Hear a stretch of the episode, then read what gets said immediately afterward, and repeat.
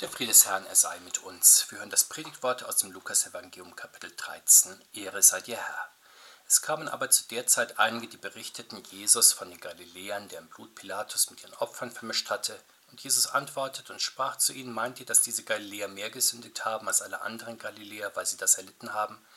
Ich sage euch nein, sondern wenn ihr nicht Buße tut, werdet ihr auch alle so umkommen. Oder meint ihr, dass die 18, auf die der Turm in Siloa fiel und erschlug sie, schuldiger gewesen sind als alle anderen Menschen, die in Jerusalem wohnen? Ich sage euch nein, sondern wenn ihr nicht Buße tut, werdet ihr alle auch so umkommen. Er sagte ihnen aber dieses Gleichnis. Es hatte einer einen Feigenbaum, der war gepflanzt in seinem Weinberg, und er kam und suchte Frucht darauf und fand keine. Da sprach er zu dem Weingärtner, siehe, ich bin nun drei Jahre lang gekommen und habe Frucht gesucht an diesem Feigenbaum und finde keine. So hau ihn ab. Was nimmt er dem Boden die Kraft? Der Gärtner aber antwortete und sprach, Herr, lass ihn noch dies Jahr, bis ich um ihn grabe und ihn dünge, vielleicht bringt er doch noch Frucht, wenn aber nicht, so hau ihn ab. Evangelium unseres Herrn Jesus Christus, Lob sei dir Christus. Schlimme Ereignisse lassen Menschen nach dem Warum fragen, so war es dieses Jahr beim Hochwasser, das in Deutschland sein Zentrum im Ahrtal hatte das Hunderte von Menschenleben forderte und eine Spur der Verwüstung hinterließ, die auch noch längst nicht wieder beseitigt ist. Entsprechend erschüttert fragte man zur Zeit von Jesus aufgrund von zwei Unglücken. Die eine Meldung betraf ein Blutbad, das der römische Statthalter Pilatus angerichtet hatte, Einige Pilger aus Galiläa hatten sich zum Gebet im Tempel versammelt. Pilatus ließ sie durch seine Soldaten ermorden. Vielleicht war es eine Vergeltungsaktion für Ungehorsam gegen die Staatsgewalt. Jedenfalls wurden einige Beter einfach beim Opfer im Tempel getötet, ohne Rücksicht auf ihr Leben, den heiligen Ort und die heilige Handlung. Noch eine Tragödie bewegte die Menschen. Beim beliebten Stadtbad Siloa war ein Turm umgestürzt. Die Trümmer erschlugen 18 Menschen. Die Menschen nun, die aufgewühlt zu Jesus kamen, fragten ihn, Womit haben diese Menschen ihr gewaltsames Ende nun verdient? Haben sie vielleicht besonders viel gesündigt, sodass Gott sie auf diese Weise straft oder zumindest zulässt, dass sie dieses schwere Schicksal trifft? Nein, sagt Jesus, so ist es nicht. Sie hatten nicht mehr, sondern ebenso viel Schuld wie alle anderen. Damit meint Jesus nicht, dass die Opfer, weil sie für das Unglück nichts konnten, ganz und gar unschuldig gewesen wären. In Gottes Augen haben also alle Menschen gleichermaßen persönliche Schuld und werden daher von ihm dringend zur Umkehr gerufen, unabhängig wie ihre äußeren Lebensbedingungen nun sind, ob sie reich oder arm sind, glücklich oder unglücklich, ob sie auf tragische Weise sterben oder alt und lebenssatt, ob sie von vielen oder wenigen Krisen ereilt werden. Aber warum eigentlich hat jeder Mensch vor Gott persönliche Schuld? Weil wir Menschen als geliebte Geschöpfe Gottes, die wir sind, dennoch oft genug nicht gemäß dem Willen Gottes leben. Dabei ist die tragende Beziehung unseres Lebens unser Verhältnis zum dreieinigen Gott. Er hat unser Leben in der Hand, er lenkt und leitet uns und die Weltgeschicke. Er lässt auch zu, dass uns manches Leid trifft und wir durch manche Krise hindurch müssen, so sagt schon der Prophet Amos. Ist etwa ein Unglück in der Stadt, das der Herr nicht tut? So macht Gott also in Gutem und Bösen auf sich aufmerksam und daher kommt die Notwendigkeit, dass wir jederzeit mit ihm rechnen und uns auch immer wieder zu ihm umwenden und in der Buße uns zu ihm hinwenden lassen, damit wir dann in der Gemeinschaft mit ihm erneuert werden, ihm dann auch dafür danken und ihn das bitten, was wir benötigen, auch darum, dass mögliche oder weitere Unglücke und Schicksalsschläge vermieden werden. Das ist auch ein Grund, weswegen wir heute den Buß- und Betag feiern. Wir tun das ja nicht nur als Privatpersonen oder Mitglieder unserer Kirche, die diesen Tag für wichtig erachtet. Wir begehen den Bußtag auch als Bürger unseres Gemeinwesens, weil wir als christliche Bürger wissen, dass nicht allein Wohl und Wehe der Kirche, sondern auch des Gemeinwesens in der Hand Gottes liegen und es in allen Verirrungen unseres Volkes und der Gesellschaft insgesamt der Umkehr bedarf. Und genau in dieser Weise ruft Gott schon zur Zeit von Jesaja das ganze Volk zur Umkehr. Daran knüpft der Herr Jesus an, wenn er in unserem Bibelwort zweimal sagt, dass die Menschen auch so umkommen werden wie die Opfer, wenn sie nicht Buße tun. Und wenn nun leichtfertigere Gemüter einwenden sollten, dass doch die statistische Wahrscheinlichkeit sehr gering ist, erschlagen zu werden oder erschossen zu werden, so ist dazu zu sagen, dass man die Risiken des Lebens ja nicht isolieren kann, sondern man muss sie in seiner, ihrer Gesamtheit sehen. Dann kommen die vielen Krankheitsrisiken hinzu, die alltäglichen im Straßenverkehr, im Haushalt, im Urlaub, die extremen Wetterereignisse sowie Unwägbarkeiten der Zeit mit den unterschiedlichsten Großkrisen. Da ist also insgesamt genügend Potenzial an drohenden Unglücken für jeden einzelnen Menschen, geschweige denn für eine gesamte Gesellschaft und deswegen auch genug Anlass zur Umkehr auch einer ganzen Gesellschaft zu Gott hin. Halten wir an dieser Stelle kurz inne und schauen wir auf gängige nichtchristliche Erklärungen, die Menschen finden, mit denen sie sich auch beruhigen, wenn sie nach dem Warum von Krisen und Schicksalsschlägen fragen.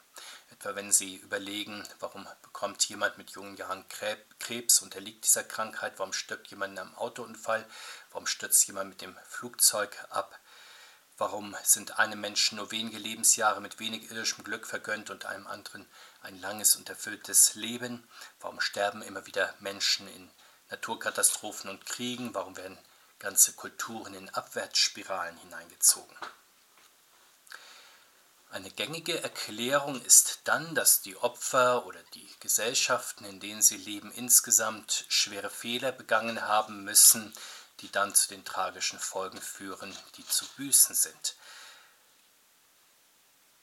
Weiter gibt es die Erklärung, dass Menschen immer wieder Opfer eines ungünstigen Zufalls werden, manchmal sogar Opfer der Verkettung von mehreren unglücklichen Umständen. Manch einer bemüht sich an dieser Stelle zu betonen, dass Gott mit solchen schweren Schicksalen allerdings nichts zu tun haben kann, weil er doch der liebende Gott ist, der nicht möchte, dass seine Kinder leiden, doch hier ist zu bedenken, dass Gott nicht tröstet, indem er die Übel der Welt nur missbilligt oder sich von ihnen distanziert, sondern indem er die Seinen durch die Krisen der Zeit immer wieder hindurchführt und auch in ihnen dann sich als der Retter erweist. Häufig wird die Ursache von Übeln in der Welt auch in schuldhaften Strukturen gesucht, etwa im Raubbau in der Umwelt und der Gesundheit, in zu wenig medizinischer Vorsorge in einer Gesellschaft in der Habgier von vielen oder wenigen, in der Technik, Technikgläubigkeit, die immer wieder zu hohe Risiken eingeht und dann Opfer fordert. Diese Erklärungen stützen sich durchaus auf manche richtige Beobachtungen, aber vor allem natürlich sind sie auch bequem, weil sie das Übel der Welt immer wieder in den großen Strukturen suchen und damit ist die Anforderung auch weg, sich persönlich zu hinterfragen.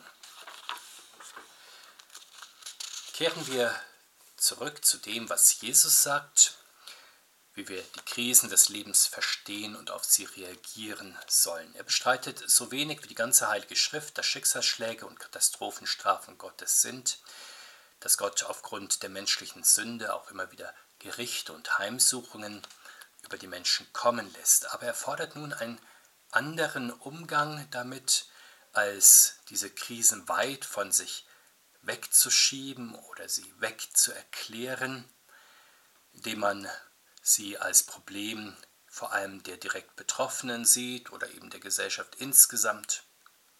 Der Herr macht deutlich, dass Gott Menschen durch Krisen und Katastrophen immer wieder zur Umkehr ruft und das gilt für alle Menschen. Er ruft zur Erneuerung des Lebens in der Gemeinschaft mit Gott. Das gilt dann zunächst natürlich für die Personen, die persönlich von einer Krise betroffen sind, aber sie dürfen dann aufgrund der Worte des Herrn wissen, und das ist sehr tröstlich, dass sie nicht in eine persönliche Isolationshaft genommen werden für besonders schwere persönliche Sünden, ebenso wenig wie die alten Gottesmänner Hiob oder Johannes der Täufer oder Paulus oder Jakobus für besonders schlimme persönliche Sünden mit ihrem schweren Leiden bis hin zum Tod bestraft worden sind. Vielmehr werden alle Menschen in den besonderen Heimsuchen ihres Lebens zur Wendung zu Gott und zur Gemeinschaft mit ihm gerufen. Und das ist nun die Übung des Glaubens, die in den Krisen des Lebens erforderlich ist, dass man dann nicht vor allem Gottes Gericht, Strafe und Zorn sieht und spürt, sondern mehr noch den Ruf zur Umkehr in die heilsame und die rettende Gottesgemeinschaft. Und dann ist man an dem Punkt, an dem Gott einen haben möchte, er will und kann durch manche Krise hindurch unsere neuen Menschen mehr und mehr hervorbringen und die neuen Menschen durch seine Rettungskraft wachsen lassen. Und das gilt dann auch für die großen Krisen der Zeit insgesamt, die alle Menschen gemeinschaftlich betreffen. Denken wir hier an die vier großen Plagen, von denen die Heilige Schrift spricht und die zu jeder Zeit in der einen oder anderen Gestalt auftreten. Das sind Kriege bzw. Anschläge, Das ist Hunger bzw. Wirtschafts- und Versorgungskrisen, das ist Machtmissbrauch und das sind Epidemien und Krankheitswellen. Wenden wir das, was Jesus sagt, an auf die Corona-Krise, die unser Land und alle Welt nun schon seit fast zwei Jahren fest im Griff hält. Wir werden im Glauben nicht wirklich weiterkommen, wenn wir fragen, wen Gott damit, warum, für welche Übeltaten strafen will. Denn in diesem Fall fangen wir an, Sündenböcke zu suchen und Schuld zu verschieben. Wir sehen ja, wie das gegenwärtig auch kräftig stattfindet, wenn immer zu Versäumnisse und Schuldige dafür gesucht werden, warum das Virus nicht schon längst besiegt ist und sich immer weiter ausbreitet und die Krise weiter und weiter geht und mehr und mehr Opfer fordert und Schaden anrichtet. Dabei käme es darauf an, dass wir auch in den gesellschaftlichen und weltweiten Krisen umkehren zu Gott und dann aus der Vergebung leben, die der Herr Jesus für uns am Kreuz erworben hat und uns umsonst schenkt. Nicht allein dann eben jeder Christ persönlich und nur jede Gemeinde für sich, sondern dann auch unser Volk insgesamt und alle christlich geprägten Völker, denn die Hinwendung zu Gott ist ja der Weg, der aus kleinen und großen Krisen verlässlich herausführt. Und diese Hinwendung zu Gott, sie beinhaltet Sündenerkenntnis und Treue unter dem Wort Gottes. Sie beinhaltet Glauben an die Gnade und Vergebung Gottes und dann auch die Bereitschaft zur Besserung des eigenen Lebens und Wandels. Der Christus verdeutlicht das dann noch in dem Gleichnis vom Feigenbaum. Ein Weinbergsbesitzer hat einen Feigenbaum in seinem Weinberg, drei Jahre lang sucht er Frucht und findet keine an diesem Baum. Da sagt er zu dem Gärtner, er soll den Baum umhauen. Der Gärtner aber will dem Gewächs noch ein Jahr Gnadenfrist geben. Er bittet darum, dass er die Erde auflockern, wässern und düngen darf. So kann der Baum vielleicht doch noch zeigen, dass etwas in ihm steckt. Gott ist wie der Weinbergsbesitzer in diesem Gleichnis. Der Feigenbaum steht nicht nur für das alte Bundesvolk Gottes, sondern für die Kirche Jesu Christi, die mitten in der Welt verwurzelt ist. Nicht nur das alte Gottesvolk, auch die Christen kümmern manches Mal so vor sich hin in ihrem Glaubensleben, in ihrem Berufs- und Familienleben, wo sie nicht oder nicht genügend Frucht bringen. Da streiten dann zwei Seelen in der Brust Gottes. Der strenge Vater ist dafür wegzunehmen, was keine Frucht bringen will, immer wieder tut er das ja auch. Denken wir an große Strafgerichte Gottes in der Geschichte, etwa die Zerstörung des Tempels in Jerusalem oder die großen Weltkriege des 20. Jahrhunderts und die vielen kleineren Kriege seitdem. Denken wir an die weltweite Wirtschaftskrise der Gegenwart mit Inflation, die Wohlstand überall auffrisst und die Störung des alltäglichen Lebens. Ist es aber nicht gerecht, wenn Gott immer wieder auch die Geduld mit uns verliert, weil er Tag um Tag, Jahr um Jahr in uns investiert, in die Christenheit und die Menschheit insgesamt, bisweilen mit so magerem Ergebnis. Wir mögen überlegen, ob die Menschheit im letzten Krisenjahr besser geworden ist, ob allein wir es sind. Wir werden feststellen, dass es Kleinlichkeit und Selbstsucht wie immer gibt und Selbstzufriedenheit und Einbildung. Aufgrund dessen ist es durchaus verständlich, dass Gott hier und da die Axt anlegt, wo Menschen selbst zerstören und nicht im Guten weiterkommen möchten. Doch Gott sei Dank, als Gärtner im Weinberg Gottes tritt Jesus Christus dann für die Seinen ein, schon zu Lebzeiten unter dem alten Gottesvolk. Drei Jahre wirkte er in der Nachfolge der Propheten, noch weit geduldiger als sie es taten, und als er auf das Kreuz zugeht, bittet er noch ein weiteres Gnadenjahr, und seit seiner Auferstehung hat er gut 2000 Gnadenjahre vom Vater für seine Kirche erbeten, trotz vielfachem Versagen in Geschichte und Gegenwart. Sehen wir, wie der Herr Jesus die Sein in seiner Kirche hegt und pflegt, rührend sorgt er mit Umgraben, Wässern, Düngen dafür, dass die Seinen Frucht doch Frucht bringen, umgegraben und aufgelockert, von Grund auf erneuert, werden wir ja durch das Wort des Herrn, durch sein Wort, das wir in der Predigt hören und zu Hause lesen. Dieses Wort ist sozusagen die Hacke, die immer wieder durch eine verkrustete Oberfläche hindurchdringt und dann berührt und bewegt. Das Wort Gottes, unsere Seele arbeitet unseren Herzen und erleuchtet unseren Geist.